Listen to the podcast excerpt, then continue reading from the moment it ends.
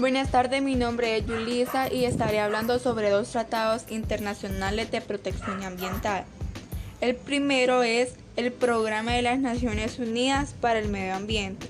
Este programa coordina sus actividades ambientales ayudando a los países a desarrollar y aplicar políticas ecológicas racionales y proporcionar liderazgo y promover los esfuerzos con conjunto para el cuidado del medio ambiente. El segundo es el protocolo sobre la diversidad biológica o biodiversidad. Este tratado es internacional jurídicamente vinculante con tres objetivos principales.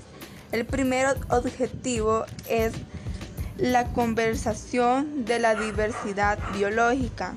2. Utilizar componentes y la participación justa equitativa en los beneficios. 3. Promover medidas que conduzcan a un futuro sostenible. Gracias.